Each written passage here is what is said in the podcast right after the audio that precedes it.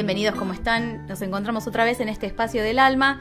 Mi nombre es Sabrina Serra, mi compañera Carla Casic. Vamos a estar hablando de estas terapias sistémicas, como, como ya bien explicamos. Y en programas anteriores había surgido la pregunta del miedo. Eh, yo me había acordado que mi hija, por ejemplo, tiene miedo a la oscuridad y, y que uno a veces le dice al otro, pero no tengas, pero ¿de qué tienes miedo? O por ejemplo a mí que el otro día me agarró un miedo a morirme, eh, después se me pasó, pero digo, me agarró así como un miedo a morirme y la persona que tenía al lado me dijo, pero ¿por qué tenés? No, no, no, no tengas miedo. Y que cuando el miedo está instalado, por más que el otro te diga no tengas miedo, listo, ya lo tengo. Claro. ok, ya lo estoy teniendo. ¿Cómo hago? A ver, lo primero ¿Qué herramientas? como decíamos en programas anteriores, la idea es utilizar todo lo que nos sucede del mejor modo posible, o sea, llevarlo a lo positivo. Vamos a empezar a pensar que si ese miedo está para ahí, está ahí es para, algo, ¿sí? Entonces vamos a tratar de utilizarlo a nuestro favor para poder neutralizarlo, ¿sí? ¿Por qué? Cuanto yo más lucho contra algo, dijimos la vez pasada, más fuerza le doy. Entonces luchar contra el miedo, hacerme el valiente porque realmente no lo puedo sostener, bueno, no pasa nada, lo enfrento igual cuando no lo trabajo, suele darle más fuerza a ese temor.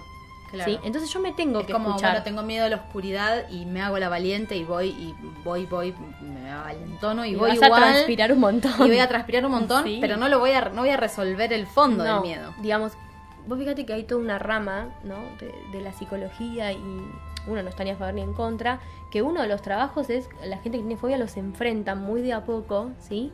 Al objeto al cual les produce la fobia. Y no está mal, pero hay que trabajarlo de fondo. ¿Por qué? Hay un porqué. Recordemos que el inconsciente es inocente y va por mi supervivencia. Sí, a nosotros, no, a, a nosotros, al padre de mi hija y a mí nos pasó una vez, me acuerdo, que habíamos visto a un- una especie de psicólogo, terapeuta, eh, por el tema del miedo. Y como lo que proponía era que de a poquito se enfrente, obviamente no mandarla de lleno al miedo, pero que se enfrente y premiarle cuando le salía bien, digamos, cuando Claro. no le daba tanto miedo. Mira, hace un año escribí un cuento para niños, ¿no? De, que habla de los miedos, te lo voy a pasar. Entonces, la historia brevemente era que eh, se cortaba la luz, estaban mirando una película, el papá con, con los dos niñitos. Entonces se cortaba la luz y bueno, y el protagonista de 5 años tenía miedo, ¿sí? Al ratito la luz viene y el análisis que va a hacer el papá es que ese miedo le sirvió para quedarse quietito y no llevarse por delante, ¿sí? La mesita ratona. Y lastimarse. Claro. Entonces, digamos, a ver, ese miedo nosotros siempre tenemos que utilizarlo a favor. El miedo está puesto para algo. La vez pasada dijimos que hay dos miedos. Un miedo biológico, que es este que vos sentís en el cuerpo. A ver, hay un león y to- te toma el miedo. Claro, Se si estoy en siente el borde cuerpo. de un precipicio, si no tengo miedo, lo más probable es que me tire. Tal cual, ¿sí? Entonces, ese, claro, si no estaríamos todos lastimados. Entonces Claro. hay miedos que están buenos, ¿sí? Se utilizan a favor. Que te preserva, digamos. Claro, ese miedo que es biológico y está excelentemente puesto, no hay que tocarlo porque está para regir mi supervivencia. Ahora, hay un miedo que es mental, que es este que vos decís, el miedo a morirme, el miedo a que me roben, el miedo a que me pase algo en la calle.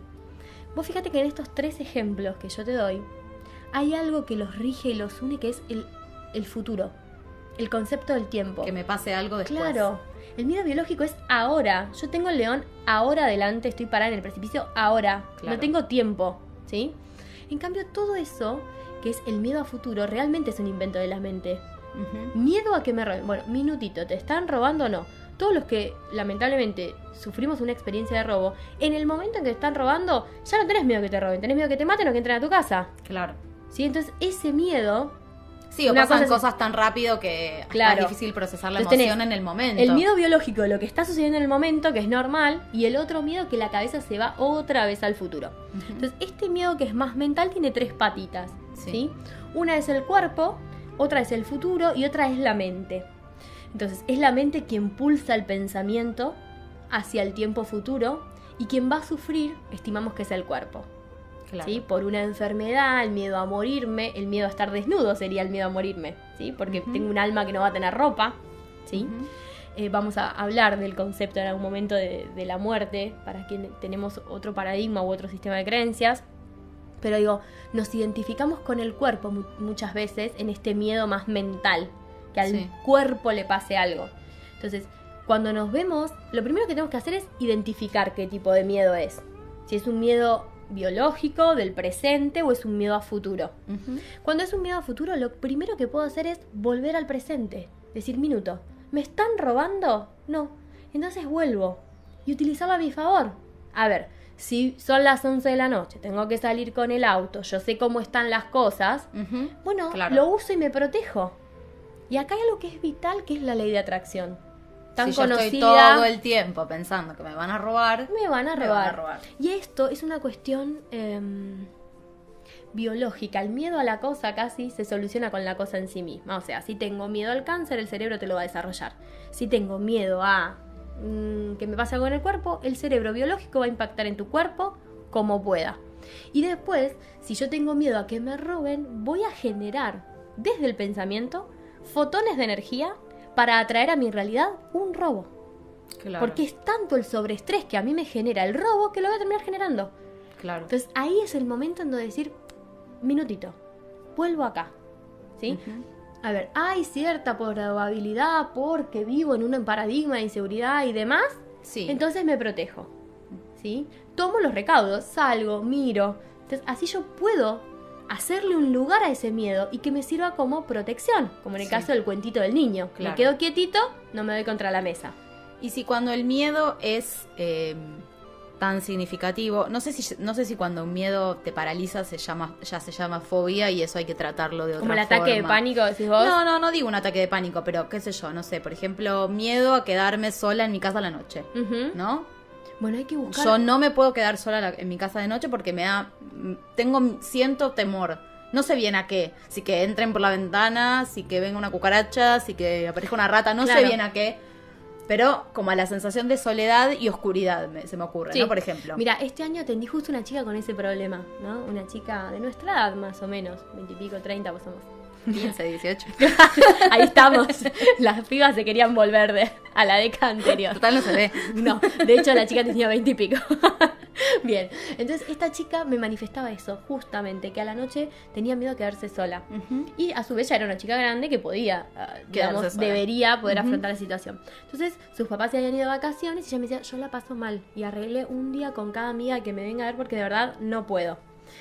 Buscando el enlace, resulta, por eso digo qué loco que puede ser, que cuando ella y su hermana eran chiquitas, su papá era camionero y hacía viajes de larga distancia. ¿sí? Entonces su papá se iba con muchísimo temor a trabajar, ¿sí? Y claro, ¿cuáles serían las recomendaciones? Tengan cuidado porque si pasa algo, porque a la noche cualquier Claro. cosa. Entonces, desde muy pequeña ella, ¿sí? Había absorbido ese temor. Entendió que tengan cuidado de A la noche, esta claro. cosa, tal otra. ¿Qué hicimos? Eh, nosotros trabajamos con actos simbólicos y demás. Ella le devolvió ese, ese temor a su papá, que fue fundado para cuidarla, por supuesto. Claro. Porque uno no siembra el temor para paralizar a un hijo, sino todo lo contrario, para que esté atento si pasa algo. Y la chica hoy día está perfecta, eh, vive, o sea, está- puede quedarse sola en su casa. Y vos fíjate que fue descubrir el link nada más. Ahora, eso es en el caso puntual de la historia de esta chica. Sí. Hay que ver qué pasó tal vez una noche.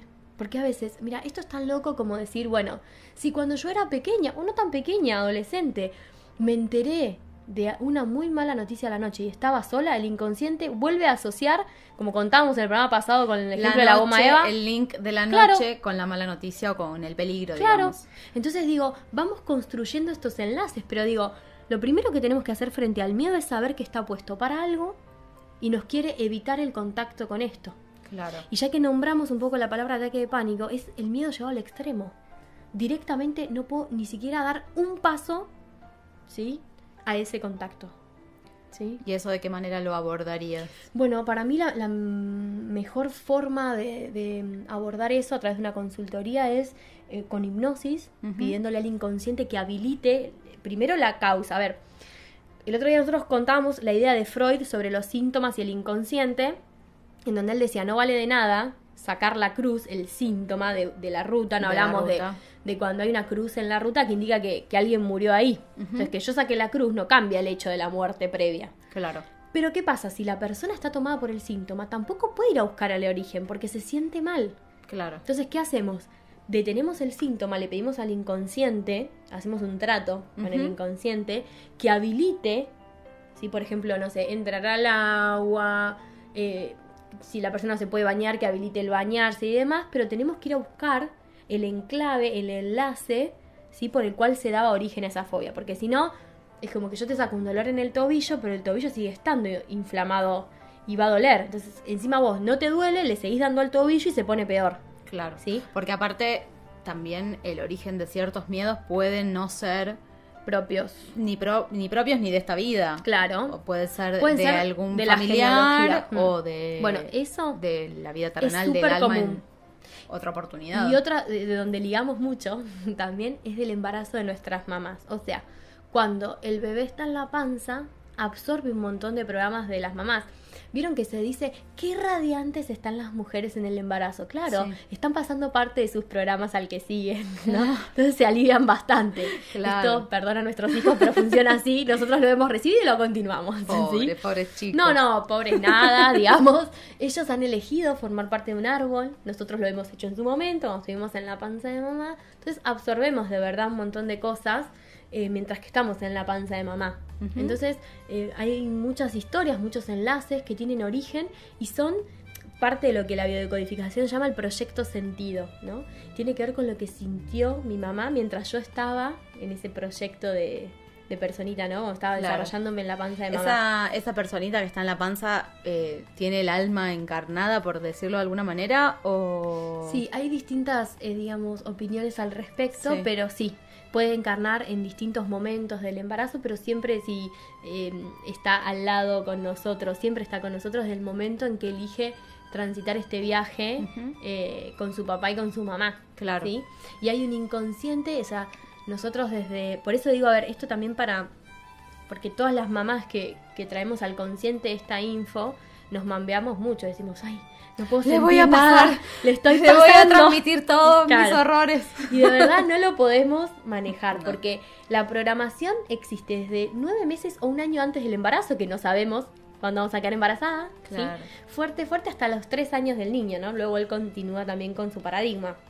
Entonces, como no tenemos forma de manejarlo y lo que no, no, no pasamos in- intelectualmente consciente los programas, es lo que se No, y siente. aparte me vuelvo loca por no pasar una cosa, pero le paso tres millones de otras. Claro, de- por ejemplo, Como ansiedad. yo no voy a hacer tal cosa porque cuando yo era chiquita tal cosa, pero por Eso el, pero por el mentira, costado sí. estoy mandando, ¿viste? Mira, algún día vamos a hablar un poco de transgeneracional, pero eh, el otro día comentaba yo en una clase que es cierto, terminamos haciendo todo lo que dijimos que no íbamos a hacer Claro. y siendo igual a nuestros papás. Qué horror. sí, no, no. No hay manera de escapar. Con calma, con calma, que Yo sabes sí, que sí. me acuerdo cuando, cuando hablamos de los miedos y, y de los miedos que vienen como eh, del alma en otras vidas, me acuerdo cuando nos conocimos, que me contaste, porque nos conocimos y yo te entrevisté, me acuerdo, y me contabas... eh, ¿Te acordás? un- Me de eso. Una persona que tenía una fobia eh, a, a los silbidos, que Uh, le daba como, sí, como algo en, en el- la garganta. garganta, y era porque en otra vida Sí. eh, era soldado. Y yo siempre cuando, cuando hablo de los registros y esas Ah. cosas, siempre lo cuento.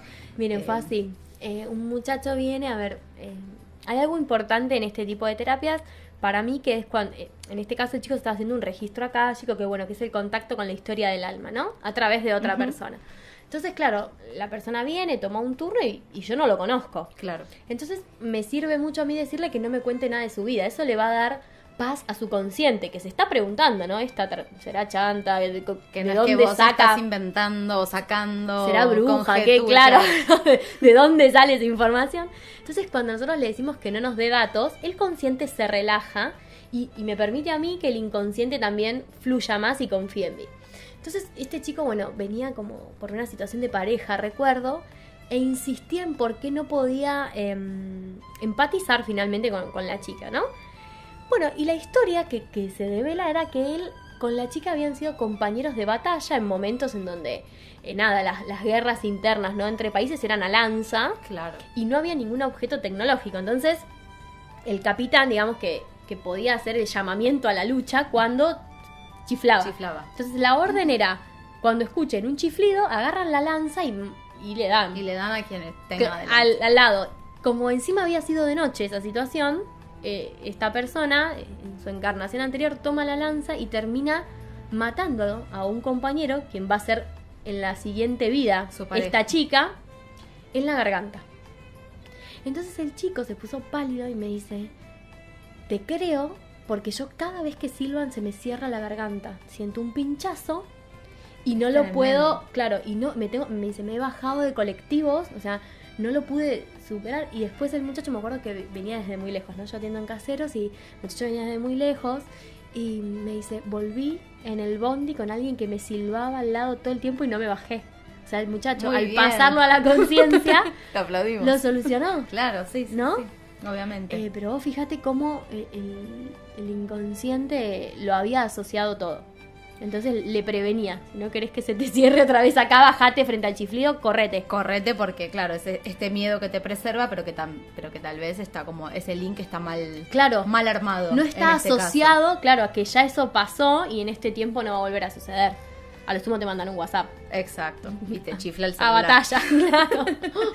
Bueno, si vos tenés alguna, alguna duda o algo que le quieras preguntar a Carla, mándanos un mensajito de audio al 15 58 35 84 57. Nosotros eh, pasamos tu mensajito al aire y Carla te contesta. Y si querés enterarte de, de más actividades que hay en el Espacio del Alma, puedes entrar a www.espaciodelalma.com.ar o al Facebook de Carla Casic o en el canal de YouTube vamos a subir todos los miércoles estos microprogramas. Carla Casic, lo voy a repetir todos los programas hasta que se lo aprendan. Se escribe primero con K, K- Carla como con C, pero el Casic es Carla con K, A, C, I, C. Eh, ya después lo voy a dejar de repetir porque se lo van a aprender, pero bueno, como recién estamos empezando. Así que bueno, ahí tenés todas las vías de comunicación, todos los, eh, los medios por los cuales podés comunicarte con Carla y podés eh, investigar un poquito acerca de, de estas terapias sistémicas. Y nos vemos la próxima con algún otro tema de tu interés para que tu vida sea un poquito más liviana.